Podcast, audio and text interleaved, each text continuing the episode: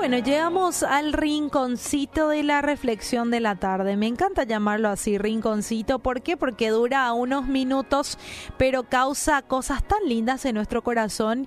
Y una de ellas es reconocer cuando algo hacemos mal y dar ese paso de fe y empezar a realizar bien las cosas, como se deben. Hoy te voy a hablar de las heridas pero no te quiero hablar eh, de las heridas puntualmente, sino de aquellas heridas que no son sanadas a tiempo.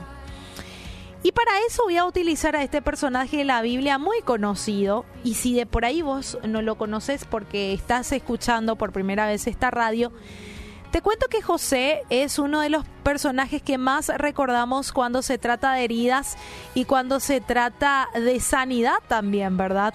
Porque él fue vendido por sus propios hermanos como esclavos y creo que en esa definición de José podemos ver la maldad e injusticia que cometieron con él.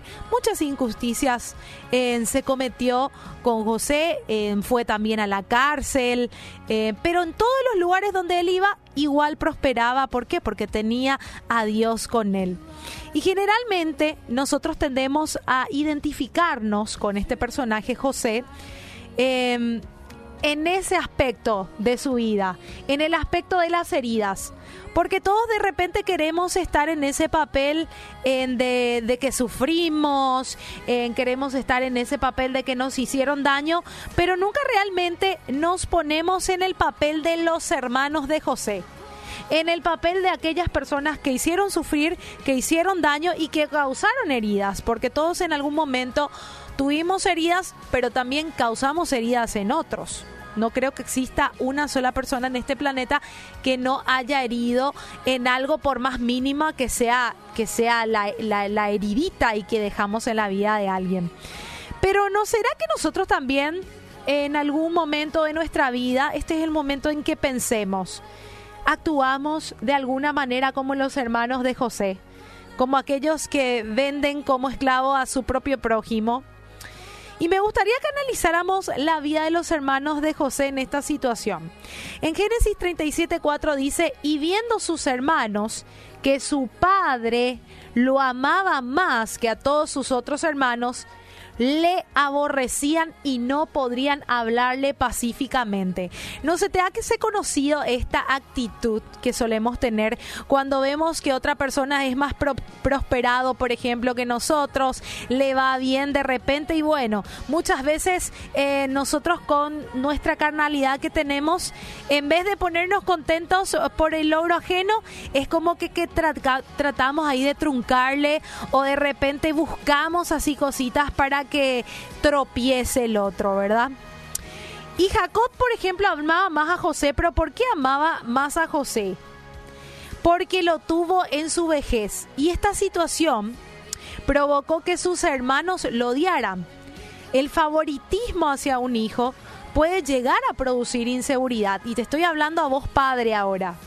Que el favoritismo hacia un hijo puede producir inseguridad, y competitividad también entre sus pares.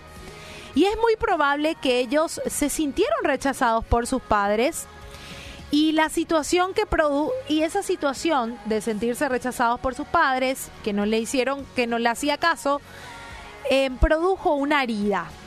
En consecuencia, ese dolor empezó a salir a través de palabras hirientes con el propósito de lastimar con la misma intensidad con la que ellos fueron heridos.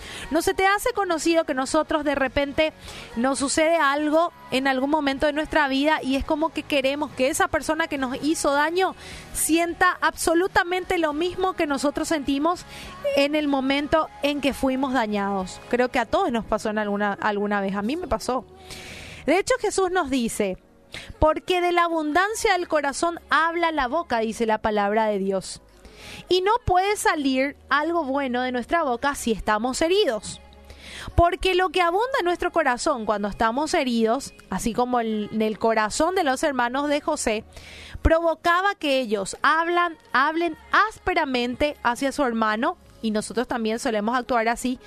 Y notaste que hay personas que todo este tiempo hablan mal de las personas o se enfocan solamente en los defectos de las personas. Bueno, Eso que demuestra cuando encontrás una persona así, demuestra que hay heridas que no fueron resueltas en la vida de esa persona. Bueno, vamos a ver Génesis 37, 18 dice, cuando los hermanos de José lo vieron acercarse, lo reconocieron desde lejos, mientras llegaban tramaron un plan para matarlo. Y si las heridas de una persona se mantienen abiertas por mucho tiempo, mi querido oyente, estas van a afectar internamente tu corazón, provocando el deterioro en la salud y al mismo tiempo puede exteriorizarse esas heridas con palabras hirientes y ir al extremo de querer producir daño a las personas que te rodean. Los hermanos de José tomaron la decisión de lastimar a José, fueron llevados por el deseo de venganza, pensando que ahí terminaría su sufrimiento. Sin embargo, no fue así. Vivieron muchos años con el peso de la culpa de haber vendido a su hermano. ¿Y cuántas veces uno llega a lastimar realmente a sus seres queridos? A los más vulnerables. Y es la herida que no es sanada, esa herida que no es sanada, va a llevar a dañar también a los demás. Por esta razón yo te pido que hoy en esta tarde, a vos que estás escuchando y estás escuchando este mensaje por algo, es que pongas un alto a esa situación, que, que no te deja sanar esas heridas y que causa heridas en los demás. No dejes que el dolor que sentís te consuma y te destruya y destruya también a los demás. Porque cuando vos sentís dolor, destruís a todo tu alrededor también. Y Dios comprende ese dolor que estás sintiendo. No creas que Él no sabe, que Él no te comprende. Y Él desea sanar esa herida para que puedas vivir en libertad. Así que hoy es el día en que te acerques al Señor y deja que Él te dé un corazón nuevo. Y deja que Él te sane las heridas y vas a ver cómo tu vida va a ir mucho mejor y vas a ser feliz y vas a ver feliz también a los demás que te rodean.